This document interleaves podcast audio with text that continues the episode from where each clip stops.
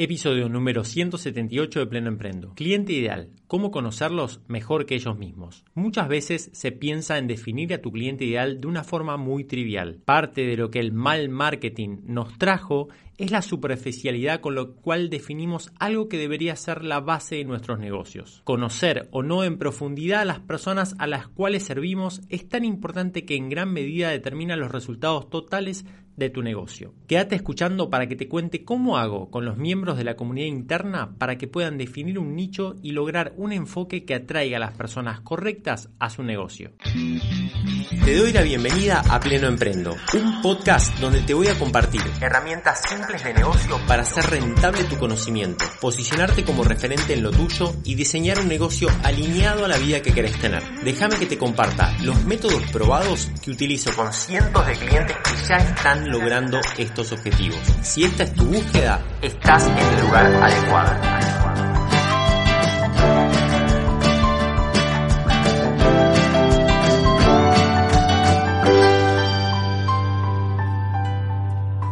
Vamos a comenzar a grabar este episodio de un tema extremadamente importante que hace tiempo que no tocábamos en el podcast, que es el famoso nicho, el famoso cliente ideal. ¿no? Tiene muchos nombres parecidos también, así muy marketineros, que no me significan demasiado, así que lo vamos a dejar ahí, en nicho y cliente ideal, que son las palabras que uso por lo general dentro de la comunidad para referirme a este proceso de entender bien a quién estamos sirviendo, ¿no?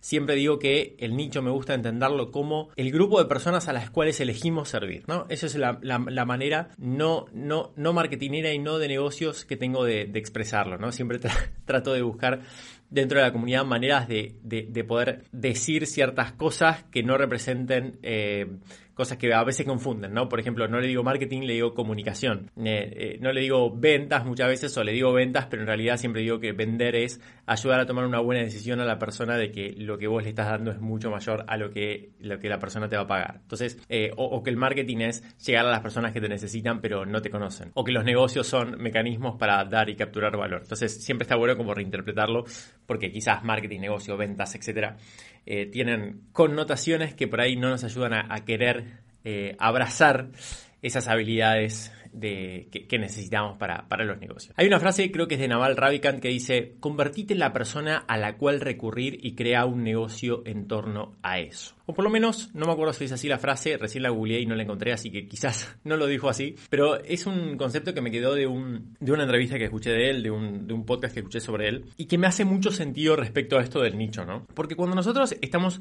tratando de elegir un nicho, un grupo de personas a, a los cuales servir para crear un negocio, en realidad lo que estamos diciendo es qué personas hoy tienen una necesidad, tienen un problema que no están pudiendo resolver y que yo con mis conocimientos, habilidades, experiencia, vocación, podría genuinamente ayudarlos? Esa es la, gran pregunta, si querés, esa es como la gran cuestión de, este, de, lo que es como el nicho y el cliente ideal. Y me gusta porque ya le estoy dando eh, el enfoque que le quiero dar de, de este episodio, porque uno de los errores más comunes y más frecuentes que veo en torno a este tema del nicho y cliente ideal es que se trabaja de una manera muy superficial, ¿no? Contratás ahí un community manager, una agencia y te dice, bueno, completame esta planilla de cliente ideal. ¿Cuántos años tiene? ¿Dónde vive? ¿Qué le interesa? ¿Qué cuenta sigue? Y eso no te sirve de demasiado, ¿sí? Eso no te sirve de demasiado. El hecho de, de, realmente conocer a tu cliente ideal, tener un nicho, es una cosa que atraviesa todo tu negocio. Te diría que atraviesa casi toda tu vida. Porque es la elección de poner tu, tu energía vital en, en, en ser cada vez mejor ayudando a ese grupo de personas y ayudando a que transformen en gran parte su, negocio, sus vidas, una situación particular, ¿no? Que, que, tengan. Entonces, cuando hablamos de nicho y cliente ideal, no estamos hablando de un formulario que hay que completar para el de marketing. Estamos hablando de a qué le vas a dar tu energía vital, la energía vital de tu vida, a, a quién vas a servir. Entonces, es muy trascendental esto. Todo el negocio se va a sustentar sobre esto el negocio, la, comunicación, las ventas, el servicio, la gestión, todo va a estar construido arriba de los cimientos que nos van a dar el conocer a nuestro cliente. esto es, muchas veces cuando se quieren eh, eh, hacer negocios y, no se tiene en cuenta esto, es como estar construyendo una casa en, un piso de arena. Porque por más linda que sean las paredes y por mejor que hayas elegido el color de las paredes y los cuadros y los adornos y, no sé, qué sé yo, y la televisión y las mesas y los muebles, la casa se va a caer. La casa se va a caer porque no va a estar cimentada, no va a estar eh, apoyada sobre tierra firme. Entonces, el conocimiento de tu cliente es la tierra firme que necesitas para construir arriba un negocio. Y muchas de las decisiones de tu negocio van a ir a buscar sus respuestas a ese conocimiento profundo del nicho. Entonces, cuando hablamos de convertirte en la persona a la cual recurrir y crear un negocio eh, en torno a eso, se trata de eso. Se trata de que vos puedas posicionarte como la persona que soluciona este tipo de problemas a este grupo de gente. Y construir un negocio en torno a eso es relativamente simple cuando lográs darte cuenta de qué problema solucionar y de qué forma. Poder posicionarte como referente eh, en un nicho, ¿no? Te da ventajas increíbles. O sea, te da ventajas increíbles, te da una gran opcionalidad. ¿Cuáles serían algunas ventajas de poder trabajar en tu negocio con un nicho? O sea, ¿cuáles serían las ventajas de tener un negocio de nicho? Un negocio que esté de alguna manera montado en un océano azul, donde todavía esas personas eh, no tengan la solución que están buscando, donde haya muchas oportunidades. Bien, los beneficios de poder elegir un nicho son enormes. Empecemos por ahí. Y mires por donde mires, a un negocio se va a ver beneficiado de trabajar con un nicho. Por ejemplo, lo que tiene que ver con el precio y la rentabilidad, ¿no? Que es, muchas veces una de las cosas más importantes en un negocio, ¿no? El hecho de tener eh, abundancia económica, tener ventas eh, permanentes, que no te cueste tanto vender, que te quieran comprar, el poder subir el precio, el hecho de poder, si querés, eh, tener eh, eh, el precio en, una moneda dura como puede ser el dólar, que es algo muy importante en estos lugares del mundo, ¿no? Donde por ahí nuestros pesos se, devalúan muy rápido, entonces poder actualizar, no solamente actualizar, sino subir nuestros precios en dólares y, poder tener una rentabilidad que, supere ampliamente tus costos y que te dé eh, mucha opcionalidad económica. Entonces, ¿por qué los precios y la rentabilidad se ven positivamente afectados cuando elegimos un nicho? Bien, cuando nosotros elegimos un nicho, lo que estamos haciendo es tomar la decisión de convertirnos en expertos en una problemática, en un grupo de personas. Entonces, cuando nosotros empezamos a profundizar en ese camino, nos empezamos a diferenciar de una manera particular. Porque como de alguna manera estamos haciendo el esfuerzo por entender cada vez mejor ese grupo de personas y hacemos el esfuerzo por comunicar cada vez mejor para ese grupo de personas y hacemos el esfuerzo por dar un servicio que sea especial para ese tipo de personas, lo que va a terminar pasando con el tiempo, con los meses, con los años, es que nuestra propuesta va a ser extremadamente diferencial. Y cuando nosotros ofrezcamos nuestra propuesta a la persona adecuada, esa persona va a poder tomar la decisión de comprarnos o no, pero no va a poder comparar, porque no es algo comparable lo que nosotros tenemos con lo que puede llegar a estar ofreciendo otra persona, otro profesional, porque es tan específico y está tan desarrollado sobre una problemática puntual y es tan específico que la persona no va a poder comparar. Y eso es una gran manera para poder subir los precios, porque los precios lo determina eh, en gran medida el, vamos a decir, eh, la, eh, la competencia. Y si vos justamente por estar en un nicho te estás diferenciando tanto que no existe competencia, sino opciones diferentes o muy diferentes, entonces básicamente puedes cobrar lo que quieras y la persona, o lo que puedas, mejor dicho, y la persona va a decidir, en función de tu alcance, y la persona va a decidir a ver si te compra o no, pero no va a poder compararte. Por otro lado, vas a aumentar también el impacto positivo en tus clientes. ¿Por qué? Porque al convertirte en un experto en esa problemática y al estar todo el día, todos los días, vamos a decir, entre comillas, obviamente, todos los días trabajando alrededor de esto, vas a poder desarrollar un conocimiento tan profundo del asunto que vos le vas a poder posibilitar las mejores herramientas en el mejor momento eh, a la persona eh, correspondiente. Entonces, quizás a otra persona que puede llegar a tener tu misma profesión o tu mismo conocimiento, tu mismo oficio de base, pero que no se especializó en una problemática en particular, le va a costar muchísimo encontrar, quizás meses, años o nunca, esa herramienta que tu cliente necesita en específico.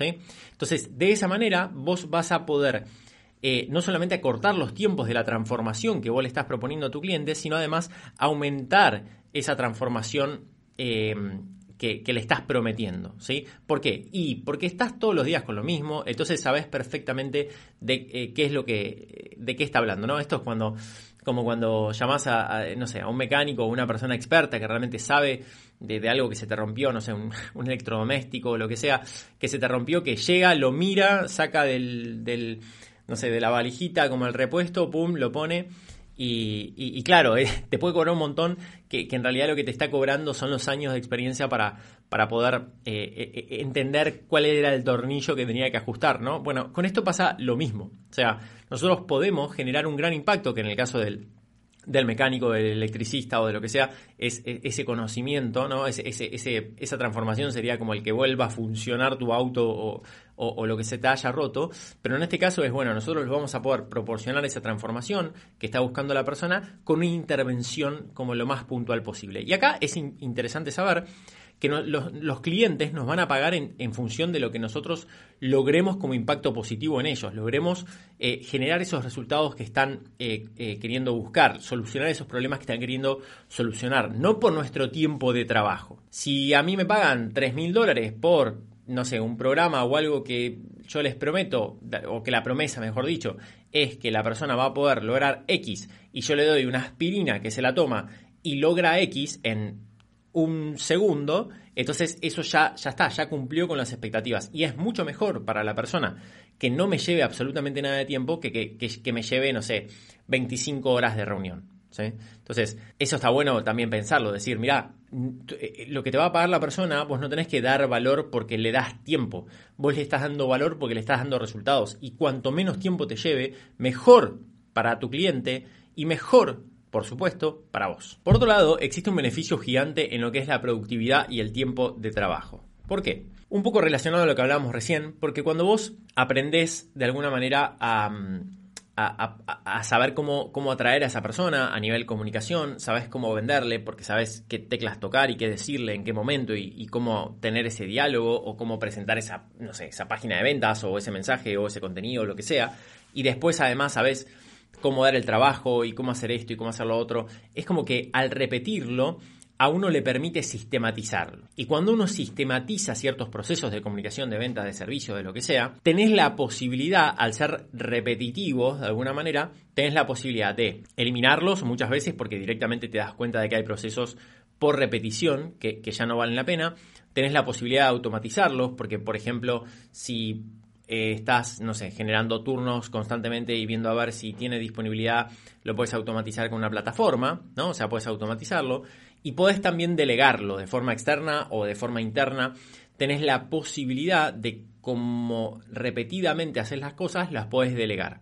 Entonces, eso te libera a vos mucho tiempo y podés llevar ese tiempo a tu zona de genialidad que siempre hablamos, y eso es extremadamente bueno para el negocio y para vos. Entonces, trabajar con un nicho te permite, eh, o sea, acompañar procesos parecidos, etapas parecidas, ¿por qué?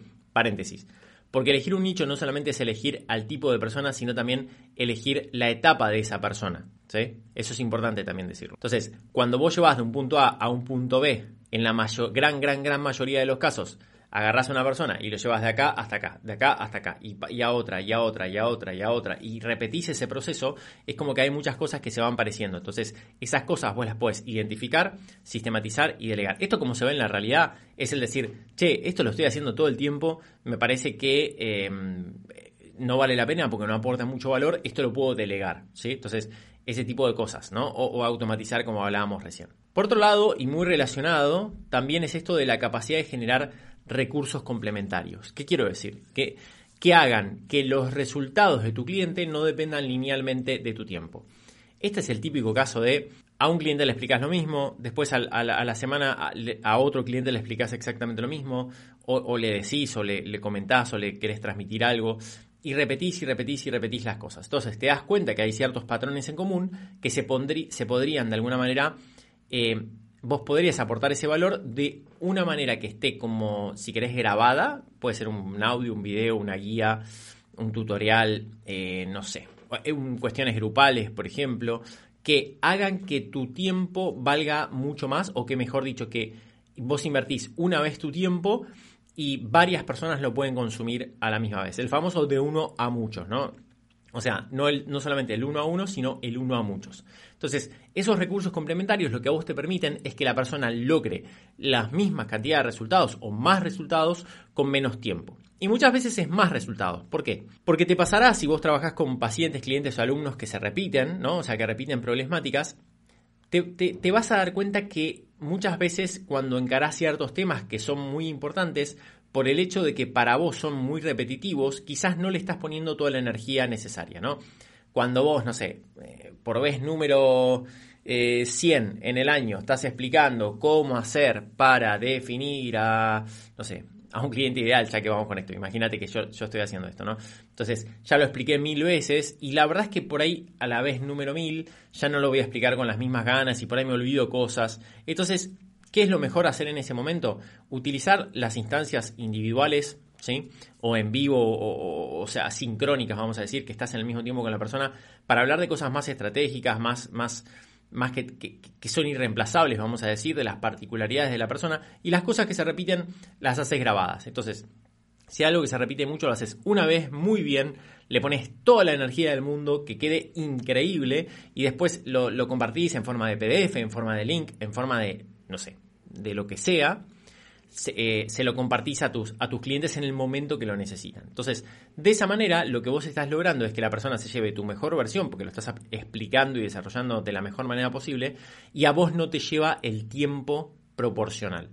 Entonces, ese es otro gran, gran, gran beneficio, que no se podría hacer si no fuera por, por estar eligiendo un nicho. Porque si vos trabajas con problemáticas muy diferentes, es muy difícil detectar esos patrones en común, que te permiten generar esos recursos complementarios, porque eso se basa en patrones en común. Si no tenés patrones en común, no vas a poder hacer eh, recursos complementarios. Y por otro lado también, lo que te permite elegir un nicho es que este posicionamiento es, como que de alguna manera te permite entrar en un círculo virtuoso en donde al trabajar con cada vez personas más similares te permite conocer más a esas personas similares y esa problemática te convierte, te, hace mejor en esa solución. A la vez, eso te hace generar mejor contenido, vamos a decir, que conecte mejor con esas personas a las cuales querés conectar. Y a la vez te hace ser mejor vendiendo, porque las conoces más. Y a la vez te hace llegar a más personas similares. Y a la vez eso te hace vender cada vez a mejores clientes. Con lo cual te vas a volver a nutrir mejor todavía de, información de primera mano como para poder comunicar mejor y así profundizar la rueda.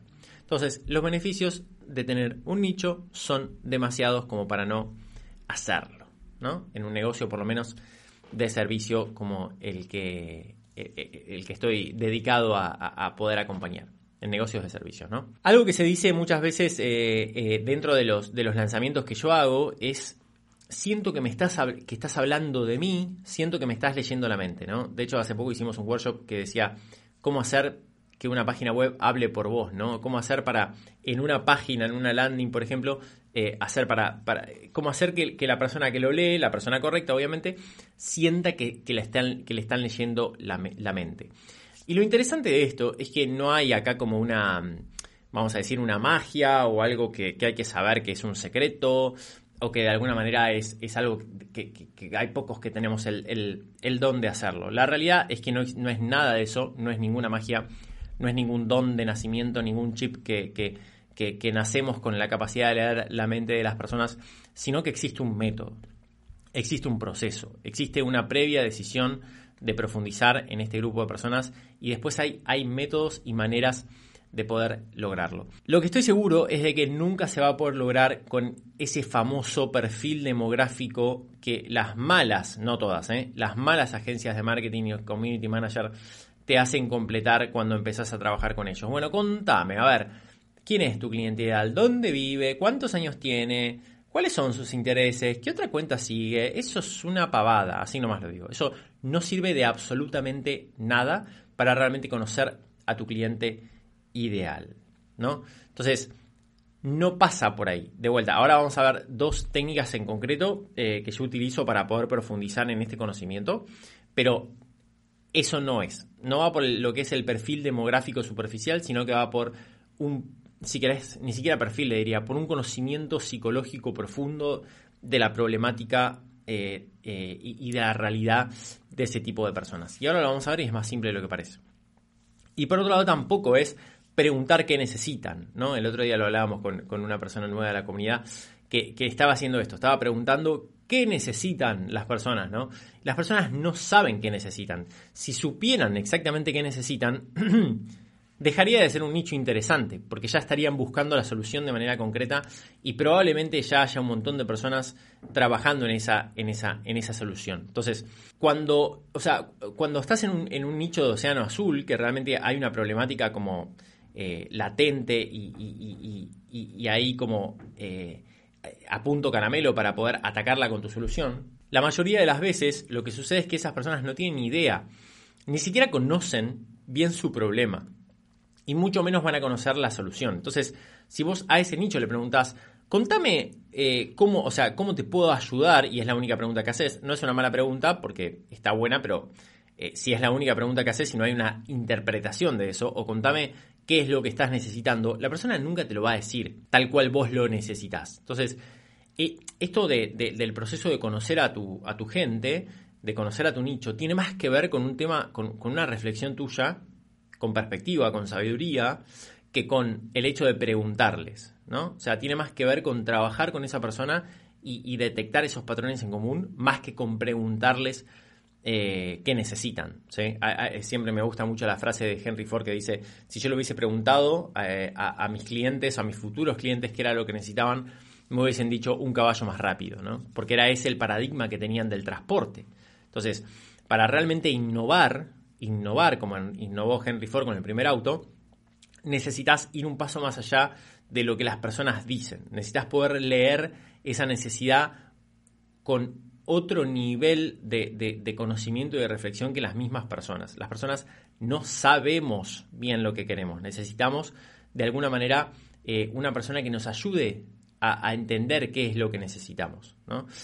Eh, pongo un ejemplo tonto, pero que me parece que viene a cuento que yo me enojo muchas veces, no, sé si me enojo, pero me molesta un poco que, cuando voy a la peluquería me pregunte en exceso eh, cada detalle sobre lo que, lo que, lo que está haciendo el peluquero. Entonces me dice, acá te parece que te lo deje de un centímetro o un centímetro y medio, acá te parece que te lo corte más o menos, acá te Y yo le digo, mira, no sé, no soy peluquero, no tengo ni idea cuál es el resultado final de cada una de esas decisiones, no, no se lo digo así porque quedaría eh, bastante mal. Le digo, no sé, fíjate vos. Pero en realidad le estoy queriendo decir eso, mira, no tengo ni idea cuál es el resultado final de cada una de esas decisiones. Vos sos la persona que sabe, vos sos el experto, déjamelo más o menos de esta forma, pero las micro decisiones y, qué es lo que necesito, eh, me lo tenés que decir vos, porque yo no sé, yo, yo me imagino un resultado final, no tengo ni idea cómo llegar a, ese resultado final. Bueno, en este caso pasa un poquito lo mismo. Nuestro nicho va a saber lo que, lo que quiere, va a saber a grandes rasgos eh, qué es lo que, lo, que, lo que necesita, pero no tiene ni idea eh, perdón, va a saber lo que quiere, pero no tiene ni idea qué necesita para llegar ese, a ese lugar. No tiene ni idea, ¿sí? Nosotros lo tenemos que ayudar. Por otro lado, también entender que esto de, la búsqueda del nicho no es, una, no es una cuestión estática, no es un evento, sino que es un proceso permanente, ¿no? la, búsqueda de un nicho y el conocimiento de un cliente más que una tarea, se parece más a un, a un proceso continuo se parece más a una permanente reflexión sobre el resultado de tus clientes y, de los mejores que, un, que un evento o que un ejercicio o como, como una tarea, como un pendiente que tengas en tu negocio. ¿no? Es verdad que vos puedes dedicarle ciertas semanas a trabajar en profundidad sobre, sobre este tipo de cuestiones, como lo hace mucha gente de la comunidad que, que hace el módulo de nicho y se pone a hacer las preguntas el ejercicio, y es verdad que se puede hacer. Pero en realidad, en, en el largo plazo, esto se parece más a un permanente acercamiento y, voluntad de, conocimiento profundo de, tu cliente. Entonces, es, una, reflexión permanente de, bueno, me parece que las temáticas que, más se necesitan en este momento son estas. Me parece que, fíjate qué resultados que está teniendo este cliente, paciente, alumno conmigo, qué perfil tiene, estar permanentemente como indagando en eso, ¿no?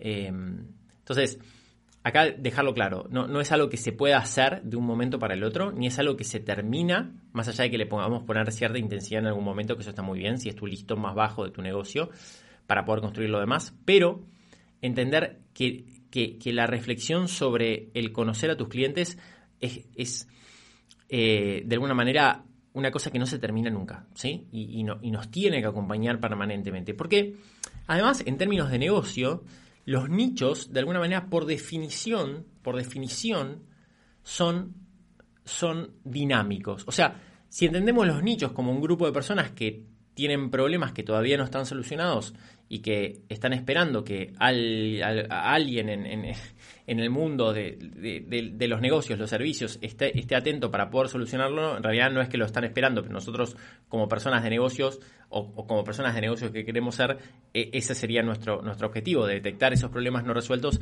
y generar un negocio para resolverlo, sistemas para resolverlo. Claramente, cuando eso empieza a suceder y esos nichos empiezan a estar atendidos, va a haber otras personas que hagan lo mismo.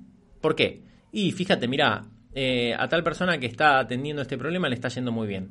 ¿Por qué no hacer lo mismo? ¿no? Y es una buena idea, y así funciona un poco el mundo, especialmente el mundo de, de los negocios. Entonces, ¿qué termina sucediendo? Ese nicho que en un momento en un océano azul, en una problemática no resuelta, en una oportunidad infinita, empieza a parecerse a un océano rojo que está saturado, que todo el mundo está haciendo lo mismo, que empezamos a competir por precios y qué tenemos que hacer antes, mucho antes de que eso suceda, ya estar moviéndonos hacia otro océano azul, hacia otra problemática no resuelta, hacia otro grupo de personas a los cuales servir que sí todavía nadie esté atendiendo.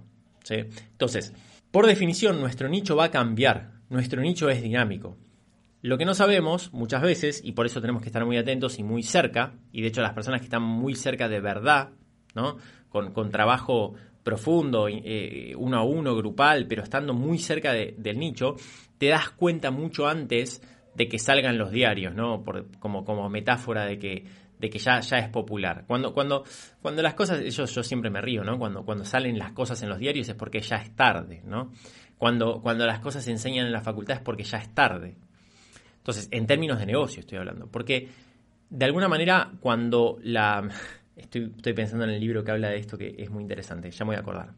Pero cuando las, el conocimiento, vamos a decir, de ciertas cuestiones ya, ya es mainstream, o sea, ya aparece como en eso, en los diarios, en la facultad, en los lugares más eh, establecidos, es porque ya pasó mucho tiempo. Y cuando pasa demasiado tiempo ya es tarde para iniciar un negocio, por lo menos un negocio de nicho.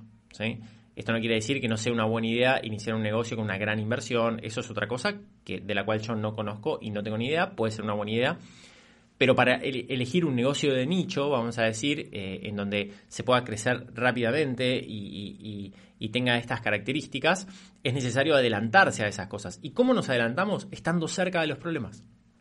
Es así. O sea, no hay mejor manera de estar un paso adelante de esas cosas que ya son conocidas por todos, que estando muy metidos en el asunto. O voy a poner un ejemplo tonto, pero eh, ¿quiénes son las personas que han comprado Bitcoin a un dólar? ¿No? Por decir una, cuestión. Y las personas que estaban en criptografía.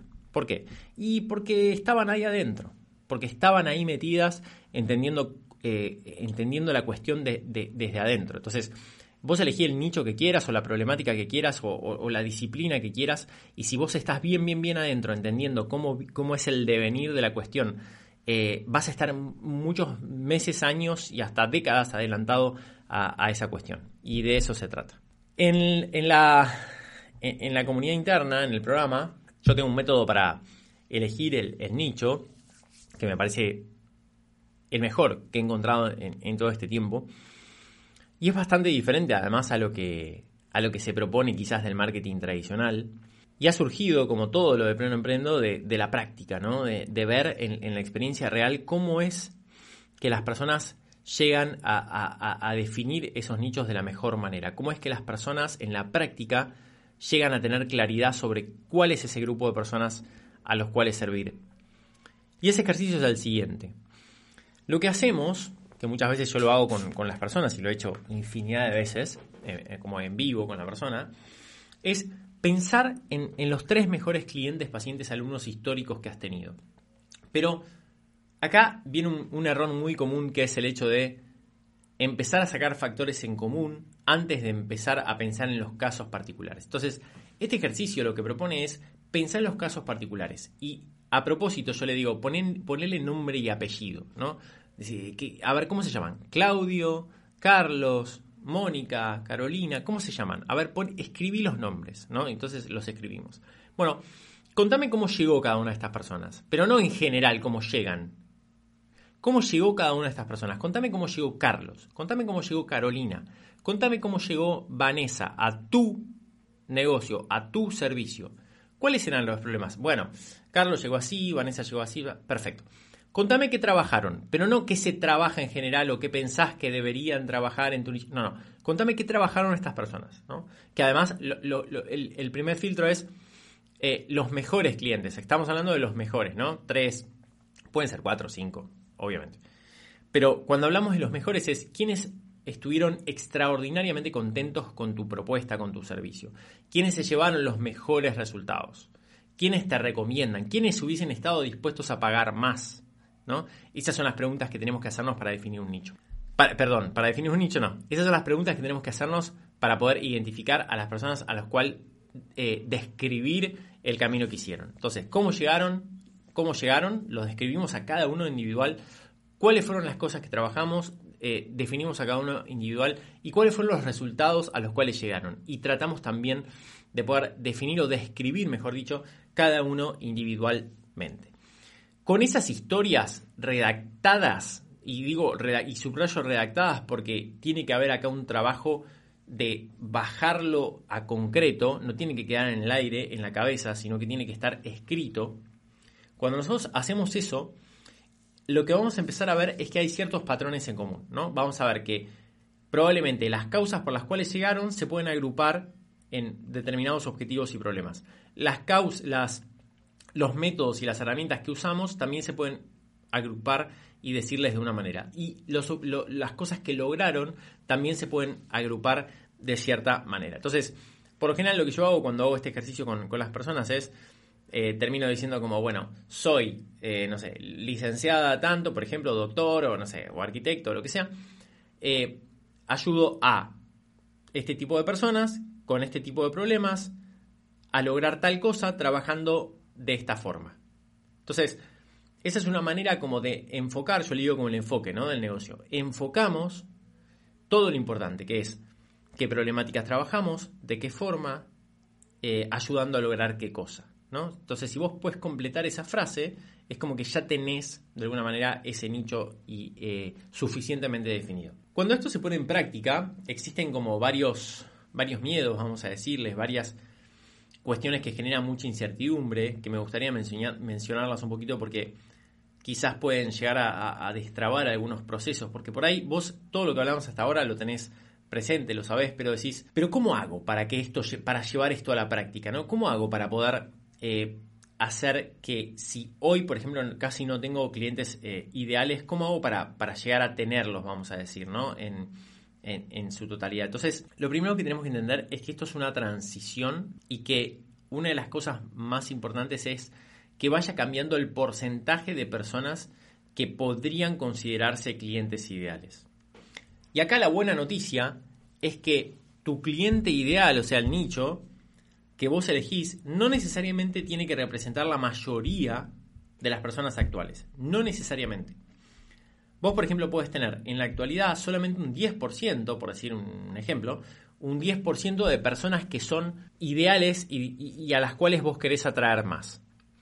Y si vos empezás a conocerlas en profundidad y establecer una estrategia de comunicación, de ventas y un servicio específicas para ellos, lo que va a suceder si lo haces de forma consistente, constante y efectiva, es que ese 10 se va a convertir en un 20, un 30, un 40, un 50, un 60, 70, 80% de tus clientes, ¿sí? Porque vas a estar atrayendo a personas con problemáticas similares.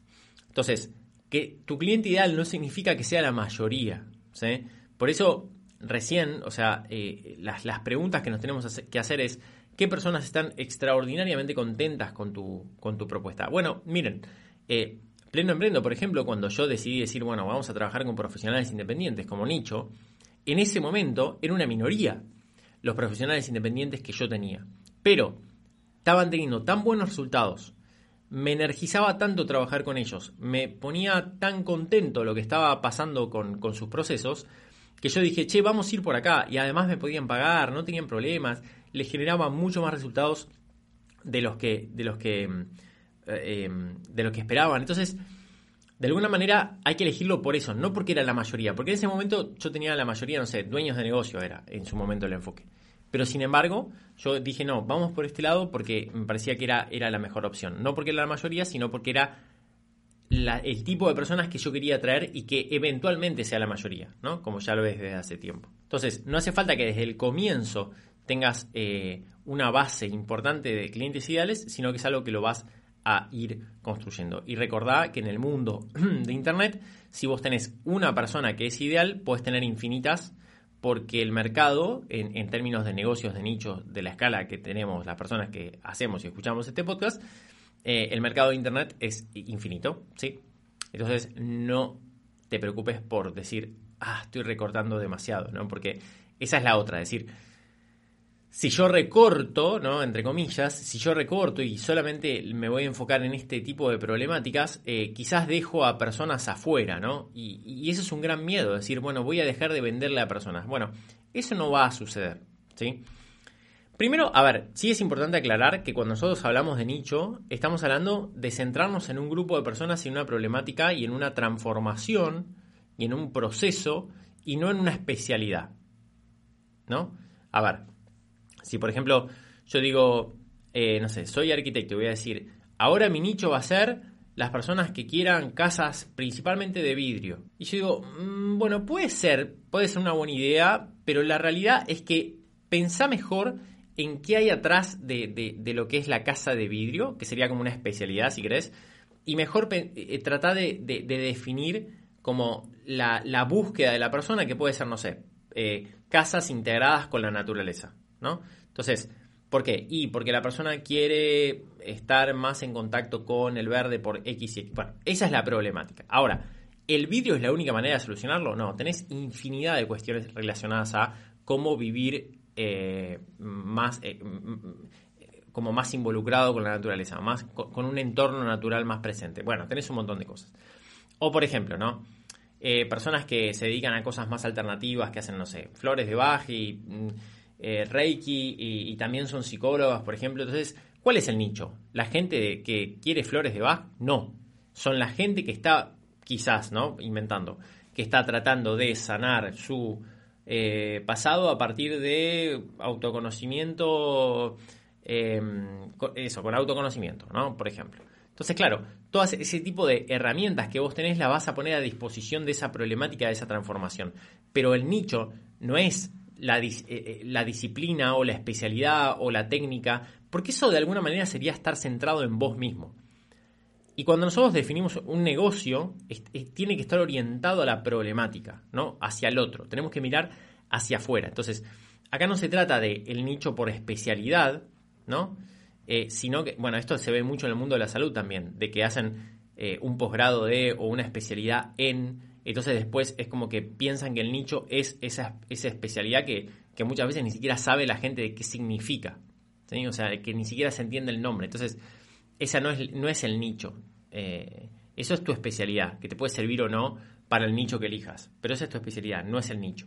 El nicho es la problemática que está basado en el conocimiento profundo de una de un grupo de personas. Otro, grande, otro gran miedo es esto de, bueno, pero si yo elijo un nicho voy a dejar afuera a muchas personas. Y esto definitivamente es falso, porque lo que te permite el nicho es, es, yo siempre digo que es como una punta de lanza para poder entrar al mercado, ¿no? Así como finita y afilada, específica, que vos entras al mercado y después ahí adentro se generan un montón de oportunidades que no se hubiesen generado si vos estás como tratando de entrar al mercado con algo que no tiene filo, ¿no? Que es ancho, así como que es es demasiado indefinido. Entonces, cuando nosotros entramos como punta de lanza a un mercado, eh, las posibilidades son infinitas. Y de hecho, te van a llegar un montón de... A mí me pasa todo el tiempo, y, sé que a muchos clientes le pasan también que definen nicho, que les llegan oportunidades de personas que no son su nicho, pero como les está yendo bien y, están bien posicionados, las conocen y por algún motivo quieren trabajar con, con ellos.